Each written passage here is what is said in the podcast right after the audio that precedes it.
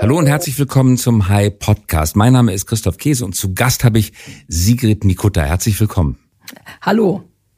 Frau Nikutta ist bei der Deutschen Bahn im Vorstand zuständig für den Güterverkehr, für Cargo und Vorstandsvorsitzende der Cargo AG der Bahn. Von Nikutta riecht es hier angebrannt? Angebrannt? Ja, Sie haben mal in einem Interview gesagt, damit wurden Sie zitiert, wo ich hinkomme, da brennt es. Und jetzt sind Sie hier bei uns im Studio. Finden genau. Sie, dass es hier brennt? Nein. Also bei Ihnen im Studium nicht, äh, im Studio nicht, aber äh, was meinte ich damit? Äh, ich bin eigentlich so eine Frau, die gerufen wird, wenn die Situationen schwierig bis unmöglich erscheinen. Das ist meine Spezialität und äh, bisher habe ich in meinem Berufsleben auch immer gezeigt, dass ich die Situation dann nach einiger Zeit auch entsprechend gedreht bekomme. Warum glauben Sie, ruft man sie ganz besonders dann, wenn es brennt? Dafür gibt es eine Menge Erklärungen. Eine Erklärung ist natürlich die geschlechterspezifische Erklärung. Ähm, das ist, wird, darüber wird ja allgemein doch an einigen Stellen diskutiert, dass wenn Situationen besonders herausfordernd sind, eher Frauen gerufen werden als Männer. Äh, vielleicht auch, weil Frauen eher bereit sind, sich darauf einzulassen, dass auf das fast Unmögliche sich einzulassen als Männer. Ähm, auf der anderen Seite, jetzt bei DB Cargo ist die Situation anders.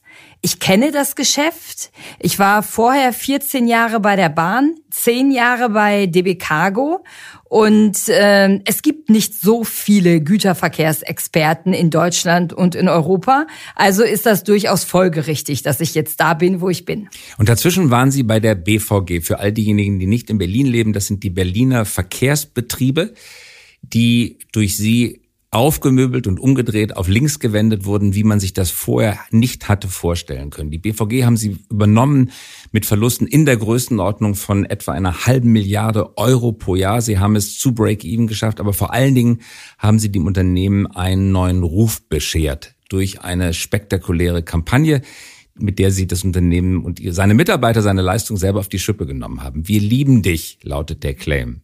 Wie ist Ihnen das, wie ist das dem Team eingefallen? Hashtag, weil wir dich lieben. Äh, die erste große Herausforderung bei der BVG war wirklich schwarze Zahlen zu schreiben. Nach, ähm, nach dem Krieg, also seit 1945, hatte die BVG immer tiefrote Zahlen gehabt. Und das war natürlich die erste große Herausforderung, schwarze Zahlen. Und dann ist meine feste Überzeugung, dass die Leistung, die im öffentlichen Nahverkehr erbracht wird, so wenig gewertschätzt wird, aber dennoch so, so wichtig ist für, für uns alle. Und so war mein Antritt. Erstens schwarze Zahlen, zweitens die BVG zu einem hippen, coolen Unternehmen zu machen. Das klingt nach Himmelfahrtskommando. Genau, das war's auch. Also selbst wohlmeinende Journalisten haben am Anfang getitelt, äh, der, der Höllenjob geht an eine Frau, die Quadratur des Kreises. Äh, so wirkte es auch. Wenn Sie erst in der Organisation drin sind, merken Sie sehr schnell tolle Kolleginnen und Kollegen dort, die wirklich etwas bewegen wollen. Allerdings war es ein großer Schritt zu Hashtag, weil wir dich lieben. Denn wir hatten eine riesige Diskussion darüber, darüber gehabt, wer soll eigentlich wen lieben? Sollen die Fahrgäste die BVG lieben? Sollen die Mitarbeiterinnen der BVG die Fahrgäste lieben? Und das in Berlin. Also das war eine beliebige Diskussion. Äh, damals war es ein ganz, ganz kleines Team, was gesagt hat, wir wagen es, wir machen den Imagewandel, Hashtag, weil wir dich lieben, in allen sozialen Medien gleichzeitig mit frechen Sprüchen, die zu Berlin passen. Am Anfang gab es einen riesigen Shitstorm. Unser Marketingchef sagte dann immer, oh, wir haben Aufmerksamkeit. Selbst in New York wird man auf uns aufmerksam. Ich saß da immer und sagte, ach Mann, wäre ja schön, wenn wir etwas positive Aufmerksamkeit hätten und nicht nur negative. Aber am Ende war es natürlich so, Aufmerksamkeit ist Aufmerksamkeit. Und äh, irgendwann drehte es sich. Irgendwann wurde die Aufmerksamkeit positiv. Spätestens mit dem Video äh, ist mir egal wo ein Das müssen Sie bitte nochmal schildern für all diejenigen, die es nicht gesehen haben. Ja, bitte, Sie wollten das gerade also sagen. genau, also ne, mal angucken, ist noch auf YouTube, ist mir egal. Äh, da geht der Rapper Kasim durch die Berliner U-Bahn und sieht die skurrilsten Situationen. Eine Frau, die Zwiebeln schneidet, ein Kind in einem Kostüm, ähm, alle möglichen ganz, ganz Berlin-typischen Situationen, ein Pony und ähnliches und kommentiert das eben immer mit dem Spruch, ist mir egal, ist mir egal. Ähm, ich- das- Verkleidet aber als Schaffner. Das heißt, er tritt als BVG-Angestellter Genau, auf. als BVG-Mitarbeiter, er ist ein bisschen kräftiger, es wirkt also äh, durchaus authentisch, nur bei ohne Fahrschein. Ist nicht egal. So, das war so der, der Grundspruch. Und das hat unheimlich was ausgelöst, weil das irgendwie den Berliner Zeitgeist getroffen hat. Auf einmal summten alle Kinder, wenn sie etwas tun sollten, ist mir egal. Und ähm, auch innerhalb der BVG führte es dazu, dass ganz viele Kolleginnen und Kollegen auf einmal anriefen und sagten, sag mal, bei mir ist das gelbe Herz nicht angekommen. Wir hatten zu Hashtag weil wir dich lieben gelbe Herzen produziert mit BVG.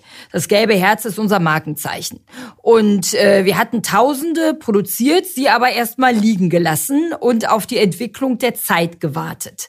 Und die kam dann, als auf einmal jeder diesen Sticker wollte, als die Mitarbeiter anfingen, sich daraus Ohrringe zu basteln, als das Berliner U-Bahn-Sitzmuster, dieses ähm, Urban Jungle, das ist quasi so ein Anti-Graffiti-Muster aus Schwarz, Rot äh, und Blau, auf einmal Kult wurde und selbst Leggings davon getragen wurden, da hatten wir es wirklich in die, da hatten wir wirklich diesen Imagewandel geschafft. Dann haben Sie ein weiteres Video nachgelegt, alles Absicht. Da sieht man BVG-Angestellte, die den Fahrgästen übel mitspielen. Ein Busfahrer, der voll auf die Bremse tritt, weil er Kegeln spielt mit seinen Passagieren oben, die sich nicht recht, richtig festgehalten haben. Ansager, die zurückbleiben, bitte durch die Anlage nuscheln und sich gegenseitig darin überbieten, wer es mit welcher Füllung des Mundes am nuscheligsten vortragen kann. Wie reagieren Ihre Mitarbeiter auf sowas oder haben reagiert? Also als einmal der Durchbruch geschafft war nach dem ersten Video und die Mitarbeiterinnen und Mitarbeiter positive Resonanz bekamen. Und zwar nicht von ihren Vorgesetzten, sondern von den Fahrgästen. Äh, Sie müssen sich vorstellen, die BVG ist ja integraler Bestandteil dieser Stadt mit 15.000 Mitarbeiterinnen und Mitarbeitern. Da bekommt jeder permanent Rückmeldung. Viele, ähm, jedes Schulkind kennt die BVG als die Mitarbeiterinnen und Mitarbeiter dann positive Rückmeldung bekamen. Wie cool ist denn eigentlich dein Unternehmen und ähnliches? Dann drehte sich auch die Stimmung.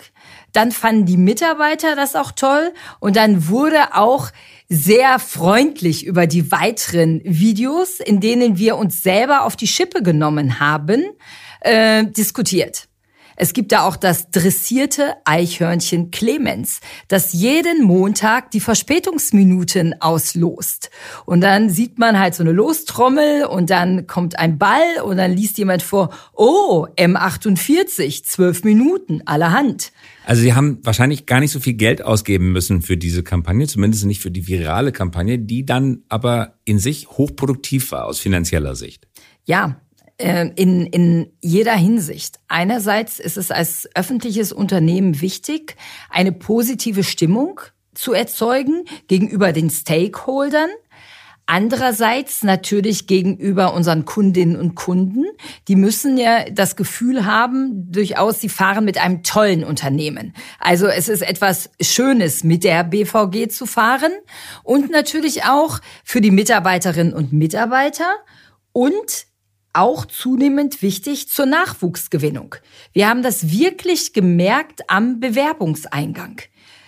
Also es gehört mittlerweile zu den, oder die BVG gehört zu den Top-Arbeitgeberadressen in Berlin. Nun sind Sie bei der Bahn verantwortlich fürs Cargo-Geschäft und da steht die nächste Aufgabe vor Ihnen, das nächste Himmelfahrtkommando. Es geht nicht nur darum, dass Sie die Cargo profitabel, so profitabel wie möglich machen, sondern dass Sie auch Verkehr auf die Schiene locken und das unter sehr, sehr schweren Bedingungen. Ausländische Bahnen konkurrieren auf den Schienennetzen in Deutschland. Die Lastwagen, die Autobahnen, die ganz anders gefördert werden als der Schienenverkehr, konkurrieren mit Ihnen. Wie wollen Sie das hinbekommen? Ja, Herr Käse, Sie haben es schön gesagt, schön gesagt und schön zusammengefasst. Die Situation ist äh, wirklich herausfordernd. Die Rahmenbedingungen sind nicht gleich zwischen der Straße und der Schiene. Gleichzeitig, glaube ich, haben wir jetzt ein historisches Zeitfenster. Denn wenn, wann nicht jetzt? Mehr Verkehr auf die Schiene? Diese Aussage gibt es, solange ich lebe. Mein Vater hat mir erzählt, dass in dem Jahr, in dem ich geboren wurde, es 69 eine, 69 es eine massive Kampagne gab, mehr Verkehr auf die Schiene. Und er hat mir entsprechend auch absolut abgeraten von einer Rückkehr in den Güterverkehr, weil er gesagt hat, 51 Jahre ist da nichts gelaufen. Erklär mir mal, wie du es im 52. Jahr machen möchtest. Ich glaube, aber an dieses historische Zeitfenster, denn die volkswirtschaftlichen Kosten von Verkehr und die Umweltkosten von Verkehr, die müssen wir jetzt ganz, ganz stark in den Fokus rücken. Und da gibt es zwei Wahrheiten, die mich mutig machen. Eine, die erste Wahrheit ist, jede Tonne, die auf der Schiene transportiert wird, spart automatisch 80 Prozent CO2. 80 Prozent CO2-Ersparnis. Das ist also wirklich eine der einfachsten Maßnahmen, da Einsparungen umzusetzen. Und die zweite Sache, die mich extrem ähm, mutig stimmt, ist an der Stelle, die volkswirtschaftlichen Kosten der Schiene sind ebenfalls um 80 Prozent günstiger als die auf der Straße. Denn wir müssen bei der Straße alles mit betrachten. Die Brücken, der Straßenbau, die Erhaltungsaufwendungen, all das finanzieren wir alle und halten das auch für ganz normal. Und diese zwei Fakten in den Vordergrund zu rücken, das müsste eigentlich dazu führen, dass auch der Schienengüterverkehr die entsprechenden Rahmenbedingungen kommt, bekommt, die er braucht, um zu wachsen und wachsender Schienengüterverkehr heißt dann eben auch, dass am Ende eine höhere Profitabilität steht. Aber hier ist es auch so ein bisschen die Quadratur des Kreises in meinem Auftrag, denn mehr Verkehr auf die Schiene zu bringen, ist eigentlich eine riesige herausfordernde Aufgabe. Äh, einerseits. Andererseits ist es natürlich auch in meiner Überzeugung so, dass jedes Unternehmen auch in irgendeiner Zeit schwarze Zahlen schreiben muss, sonst ist es kein Unternehmen. Das heißt, das beides müssen wir hier in Deutschland zusammenbekommen. Nun sprechen wir über die Infrastruktur für einen Moment. Sie arbeiten unter erschwerten Voraussetzungen, weil wir in Deutschland vor Jahren und Jahrzehnten, wahrscheinlich ungefähr in den 60er Jahren, den Beschluss gefällt haben, dass wir die Trassen gemeinsam nutzen. Zwischen Regionalverkehr, zwischen äh, dem S-Bahn-Verkehr, dem Hochgeschwindigkeitsfernverkehr, aber auch dem Cargoverkehr. Jeden Zug, den Sie einfädeln auf viel belebte Strecken, bremst einen ICE aus. Die Nacht gehört fast Ihnen, aber die Nacht führt auch dazu, dass die Bahn mit dem Personenverkehr nachts eben keine ICEs auf die Strecke schicken kann. Es gibt keine Nachtverbindung zwischen München oder Berlin. Zumindest ist es nicht so spät möglich wie nötig. Irgendwie müssen Sie die Züge da durchfädeln. Andere Länder, Spanien, Frankreich haben ganz andere Wege gewählt. Sie haben Hochgeschwindigkeitsstrecken im Fall Spaniens sogar aufgeständert gebaut, weitgehend kreuzungsfrei, Vollgas bis in die Innenstädte und die traditionellen Strecken sind für den eher langsameren Güterverkehr gedacht. Das können sie unmöglich. In dem Punkt hat Ihr Vater vielleicht recht, innerhalb einiger Jahre auflösen. Das stimmt. Äh Einerseits. Andererseits äh, freue ich mich enorm darüber, dass jetzt die Bedeutung der Schiene erkannt wird und wurde und jetzt wirklich ähm, sehr hohe Mittel in die Schiene reinfließen. Einerseits in die Instandhaltung der Schiene, andererseits auch in den Neubau von neuen Schienenverbindungen. Das ist enorm wichtig, gerade wenn Sie an die Transporte in Richtung Niederlande denken, wenn Sie an die Transporte über die Alpen denken und ähnliches. Das sind alles richtig wichtige Bauwerke, die da äh, gemacht werden müssen. Und da passiert jetzt etwas. Passiert das kurzfristig? Nein.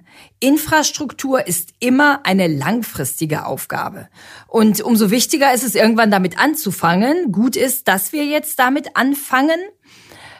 Und dass wir aber auch gleichzeitig das Thema der Digitalisierung auf der Schiene massiv vorantreiben. Denn hier gibt es Möglichkeiten, wirklich auch mehr Züge in der gegebenen Infrastruktur zu fahren.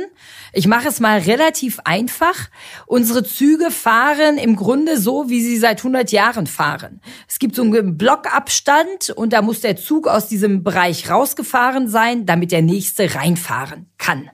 Das, das führt am Ende dazu, dass auf einer Strecke dann vielleicht drei oder vier Züge die Stunde fahren können. Genau, das ist extrem sicher, aber äh, war auch erforderlich vor 100 Jahren. Mittlerweile können wir natürlich die Züge äh, und die Lokomotiven miteinander kommunizieren lassen. Dann weiß die Lokomotive, die folgt ganz genau, wo befindet sich mein Vorderzug und kann entsprechend dem Sicherheitsregime da dran fahren. Da kann ich sehr, sehr viel mehr Züge äh, auf eine Strecke bekommen und eine viel bessere Auslastung damit generieren. Also wie lautet die Antrag von Nikutta an die Politik, wenn die Stimmung so gut ist und jetzt Geld locker gemacht werden kann? Lautet er A, Einrichtung eines eigenen Cargo-Schienennetzes, zumindest auf den Hauptstrecken, oder B, Digitalisierung, sodass das alles noch viel besser ineinander gefädelt werden kann? Mhm. Er, er lautet B plus. Äh, er lautet ganz, ganz massiv Digitalisierung. Er lautet aber auch Infrastruktur weiter ausbauen, eine Entflechtung der Schienennetze, so wie Sie das gerade von anderen Ländern geschildert haben, ist bei uns historisch nicht in absehbarer Zeit möglich. Und wir wollen ja jetzt mehr Verkehr auf die Schiene äh, verlagern. Deshalb müssen wir jetzt die Möglichkeiten nutzen, die wir haben. Aber er lautet auch, das wäre dann 2c, äh, die volkswirtschaftlichen Kosten mit zu betrachten und eben ganz, ganz massiv auf die Schiene zu setzen, durchaus auch ordnungspolitische Vorgaben zu machen. Denn irgendwann stehen wir vor der Alternative, wollen wir die Autobahn weiter ausbauen oder wollen wir lieber die Schiene weiter ausbauen und nutzen? Jeder wird Ihnen zustimmen bei dieser Frage, Schiene wollen wir ausbauen. Trotzdem, es bleibt die User Experience, wie man auf Neudeutsch sagen würde, also bei Ihnen einen Transport zu buchen, ist nicht ganz so einfach wie in anderen Systemen, beispielsweise straßengeschützten Systemen und die Verladestation, wenn man die besucht und das man mit einem modernen Container-Terminal in Häfen vergleicht, dann hat man schon das Gefühl, dass die Uhr ein bisschen zurückgedreht worden ist. Also sie müssen ja auch die Schnittstellen schaffen, die Buchungen schaffen, die Beobachtung der Güter schaffen, damit der Zug mit den frischen Orangen nicht nachts quasi in der Hitze durch die Gegend zuckelt und keiner weiß genau, wann er ankommt. Wie wollen Sie das hinbekommen? Na, natürlich haben Sie recht. Äh, da hätten wir in der Vergangenheit gerne mehr Geld investieren können, aber das ist verschüttete Milch. Wir haben den Status quo und der ist gar nicht schlecht, muss ich sagen. Äh, wir haben äh, oder ich habe ganz fest die Vision, also Güterverkehr muss so einfach werden wie Online-Shopping. Und das ist er auch schon teilweise. Wir haben die ersten 150 Kunden an unsere Datenplattform äh, eingeschaltet, aufgeschaltet. Damit können Sie wirklich alles das, was Sie als Kunde machen wollen, machen. Vom Leerwagen bis zur Zugverfolgung, bis zur, bis zur Ablieferungskontrolle. Da haben Sie alles in einem System. Dazu war es natürlich erforderlich, dass sämtliche Loks und auch sämtliche Güterwagen mit GPS ausgestattet werden mussten. Das ist dann immer schon ein Massenproblem auch bei uns. Das ist erfolgt, so dass das möglich möglich ist. Bei großen Kunden haben wir ohnehin eine enge äh, IT-Schnittstelle äh, gebaut, so dass wir uns direkt an die Systeme der Kunden andocken können, damit sich die Disponenten äh, und Logistiker da gar nicht umgewöhnen müssen, sondern quasi mit dem internen System weiterarbeiten können. Da haben wir massive Vereinfachungen mittlerweile vorgenommen. Äh, ich glaube, da sind wir europaweit führend, was auch wichtig ist, denn 60 Prozent der Verkehre der DB Cargo sind heute schon grenzüberschreitend. Und ich erwarte den, das stärkste Wachstum im grenzüberschreitenden Verkehr. Weil hier der Weil die Strecken länger sind. Die, der, genau, die Strecken sind länger und hier kann der Güterverkehr auch wirklich seine Stärke ausspielen. Ähm, Staus an Grenzen, was man ja gerne aus dem Lkw-Bereich sieht, die gibt es bei uns so gut wie gar nicht. Auch in der Corona-Zeit lief unser Verkehr weitgehend unbeeinträchtigt was eine unglaubliche Leistung ist. Trotz der unterschiedlichen Quarantänevorschriften der einzelnen Länder äh, lief der Schienengüterverkehr maximal stabil. Die Personenverkehrskollegen in der Bahn formulieren ein Ziel, dass man der Break-Even für den Konsumenten soll ungefähr so bei vier Stunden sein. Vier Stunden Bahn, da kann die Bahn wirklich noch gut mithalten. Mit einer Stunde Flug, also mehr oder weniger alle innerdeutschen Strecken zwischen den Großstädten sind mit dem Personenverkehr gut überwindbar. Gibt es für Sie auch eine Entfernungskennziffer, wo Sie sagen, das wollen wir auf jeden Fall schaffen, da wollen wir auf jeden Fall besser sein als der Lastwagen? Für den Güterverkehr ist die Frage, nicht ganz so äh, einfach zu beantworten, weil es natürlich unterschiedliche Güter gibt, äh, die, äh, die transportiert werden. Generell ist meine Vorstellung, dass ab 150, 200 Kilometer eigentlich immer die Schiene genommen werden sollte. Äh, bei, es gibt Spezialtransporte, da ist das auch bei kürzeren Distanzen sinnvoll, wenn wir an Stahl denken und ähnliches. Da kann es auch kürzer sinnvoll sein. Aber so ab 150, 200 Kilometer, da entfaltet sich eigentlich die volle auch Umweltwirksamkeit der Schiene. Verstanden. Sie bleiben ein B2B-Geschäft oder kann ich als Privatmensch auch bei den Umzug buchen oder mein Klavier von Ihnen transportieren lassen? Ich glaube, das gab es mal, ne? mit dem als Privatmensch. Ähm, aber nein, zum Ernst der Sache, wir sind ein B2B-Geschäft, was von einer gewissen Masse lebt natürlich. Äh, es sei denn, Sie möchten gerne einen ganzen, äh, einen, einen ganzen äh, Container transportieren, weil Container ist natürlich Container. Wenn Sie in Ihrem Container Ihren Umzug haben, dann können Sie ihn bei uns zum Beispiel äh, in Rostock oder in Duisburg auf den Zug setzen äh, oder auf Schiff setzen und ihn dann in China wieder in Empfang nehmen. Und das Ganze so in elf bis 14 Tagen. Sie sprechen gerade China an und Duisburg, nicht durch Zufall wahrscheinlich, weil da endet die Seidenstraße. Welche Rolle wird Ihr Unternehmen in dem Seidenstraßenprojekt spielen und wie kann man verhindern, aus Sicht der DB Cargo, dass das vor allen Dingen eine chinesische Veranstaltung wird? Der, ähm, der Zugverkehr nach China ist ein, äh, bietet ein unglaubliches Wachstumspotenzial. Wir hatten im, jetzt im April 50 Züge, die wir gefahren sind äh, nach China und von China. Äh, also ein echt starker Hochlauf auch bei diesen Zügen. Denn Sie sind eine gute Alternative zum Flugzeug unter Umweltgesichtspunkten und zum Schiff unter Zeitgesichtspunkten. So elf bis 14 Tage, dann ist der Zug durch. Davon sind 10.000 Kilometer, wirklich über 10.000 Kilometer reine Schiene, die da zurückgelegt werden. Wie viele Spurwechsel? Ähm, wir, sie haben halt in China die Normalspur, dann kommt die Breitspur und irgendwann müssen sie wieder auf die ähm, Normalspur rübergehen. Äh, beziehungsweise wir haben das jetzt abgekürzt, indem einige unserer Züge in Kaliningrad auf Schiff gehen und dann in Rostock vom Schiff gehen. So spart man das Umspuren wiederum an. Was die Hörer jetzt nicht sehen können, ihre Augen leuchten richtig, wenn Sie das erzählen. Sie leuchten richtig. Sie haben wirklich eine Passion für das Thema, ja? Ja, ist es wirklich Schienengüterverkehr ähm, ist etwas, wofür man Leidenschaft entwickeln kann. Wo, wo kommt die Leidenschaft her? Was ist daran so sexy für Sie? Es ist äh, ein unglaubliches System, was wir haben in, in, in Deutschland und in Europa. Ich muss mir, muss mir vorstellen, ich habe einen Container in Rostock und es gibt ein System, was dafür sorgt, dass der irgendwie zwei Wochen später in Xi'an in China entladen werden kann. Und das mit, absolut, äh, mit absoluter Sicherheit. Oder ich setze hier in Berlin einen Zug auf die Schiene und der geht dann nach Verona oder äh, irgendwo nach Spanien. Und das funktioniert wie am Schnürchen. Die ganze Logistik, die dahinter steht, das funktioniert. Und äh, deshalb bietet dieses System unglaubliches Potenzial. Wir haben in Deutschland etwas, worum uns viele beneiden. Wir, das ist ein sperriges Wort, das nennt sich Einzelwagenverkehr. Ich glaube, vielleicht wäre bunter Verkehr schöner. Wir haben neun Rangierbahnhöfe und über 130 Orte, an denen rangiert wird in größerem Umfang. Das heißt, wir können von jede, jeden einzelnen Wagen, der irgendwo ist, äh, schaffen wir äh, zu Zügen zusammenzustellen und wirklich an jeden Ort Europas zu bringen. Und das schnell und umweltfreundlich. Das ist ein System, was unglaublich ist was ähm, unsere Großmütter und Großväter etabliert haben und was wir leider in den letzten Jahrzehnten so ein bisschen stiefmütterlich behandelt haben, so im Sinne, es ist alles teuer, braucht man das denn? Ist der LKW nicht schneller?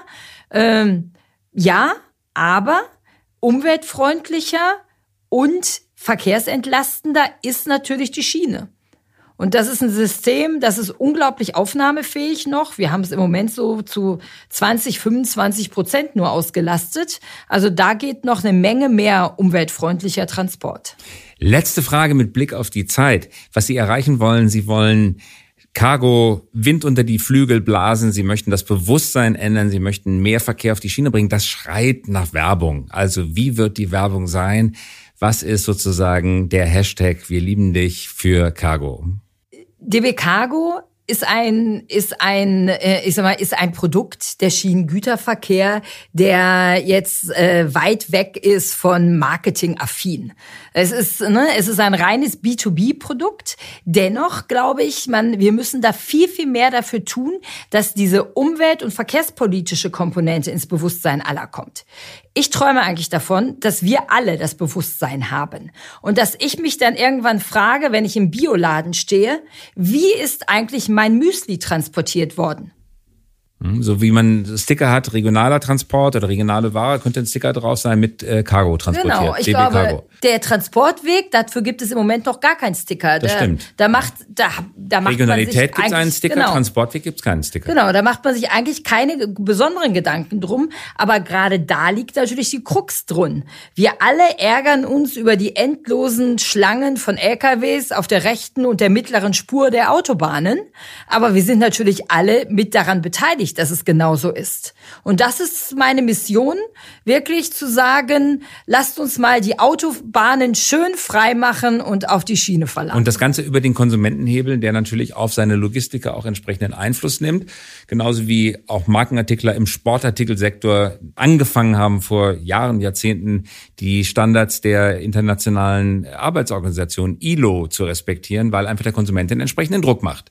Und wenn meine Avocado oder Kiwi mit Ihnen transportiert wurde, ist ein Sticker drauf.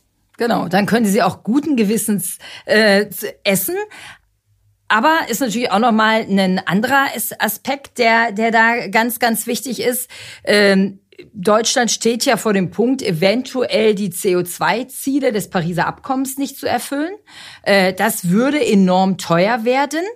Also wäre es ja viel, viel günstiger, in den Schienengüterverkehr wirklich da massiv rein zu verlagern, weil der Schienengüterverkehr einen großen Beitrag dazu leisten kann, die Ziele dann doch noch zu erfüllen.